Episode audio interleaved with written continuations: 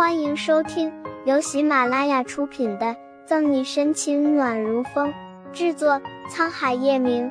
欢迎订阅收听。第四百九十九章，出门还是尽量看看黄历。不知为何，在裴玉哲面前，穆饶总是没有妖娆女神的形象，忍不住的要呛他。你也放心，就算全世界的女人都死了，我也看不上你。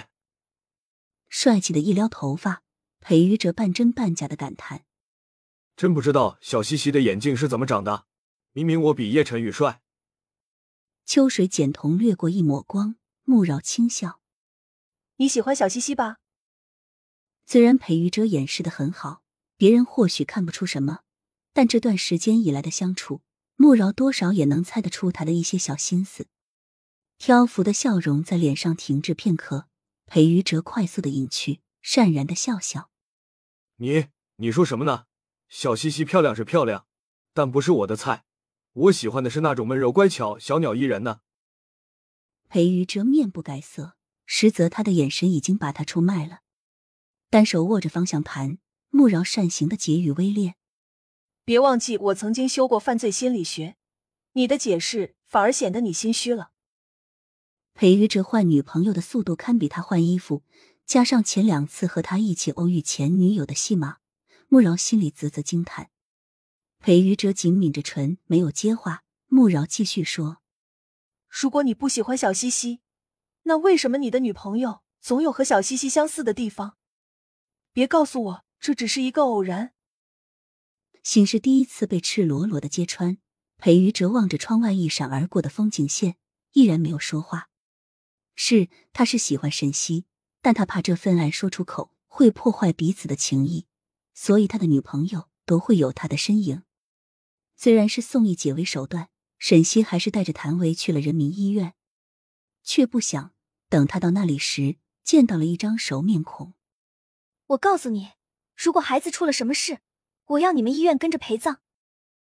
毕小姐，裴医生是国际上享誉有名的心脏医生。万万不会出现这样的小纰漏，你好好想想，手术后孩子吃过什么，或者是又要方面，有没有按照医嘱？你什么意思？孩子做了手术后差点死了，还是我的错了？走廊上围观了不少人，虽然是在外围，沈西还是隐隐约约看见里面那个如泼妇一样的女人，默默叹气。沈西揉额，以后她出门还是尽量看看黄历。不然老是遇到这些冤家。毕小姐，警察来了，我们让警察来解决这件事好吗？副院长实在拿毕心怡没办法，望见外面的沈西，犹如看见救命稻草。好啊，那我们就让警察来评评理。冷冷一笑，毕心怡双手抱胸，艳媚的脸上满是骄横不饶人。先不说有这么一个让医院赔偿的好机会。就说，如果孩子出了什么问题，那他这辈子的荣华富贵可就付诸东流了。两位警官，你们来了，这边请。副院长客气的请沈西和谭维去他的办公室。这种事情，不管是医生还是病人的原因，能减少影响才是最好的。但人瞟一眼毕心怡，沈西点点头，跟在副院长后面。好久不见，这女人还是一点都没变。蛮横不讲理，胡搅蛮缠，不是冤家不聚头。毕心怡就是之前沈西给叶晨玉担任私人秘书时，在电梯里遇到讽刺他的那个女人。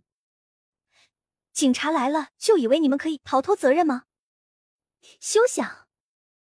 狠狠的瞪了眼穿警服的谭维和沈西。毕心怡扭着丰满的玉臀，一时傲慢的跟在后面，显然。毕心怡没有认出沈西是当初他冷嘲热讽的丑秘书。两位警官，事情是这样的，毕小姐的孩子前不久在我们医院做了心脏手术，有裴医生主治，见她恢复的不错，才办理出院的。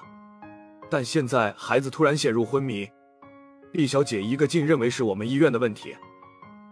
进了办公室，副院长给沈西、谭维和毕心怡分别倒了一杯茶。言简意赅的把事情说了一遍。本集结束了，不要走开，精彩马上回来。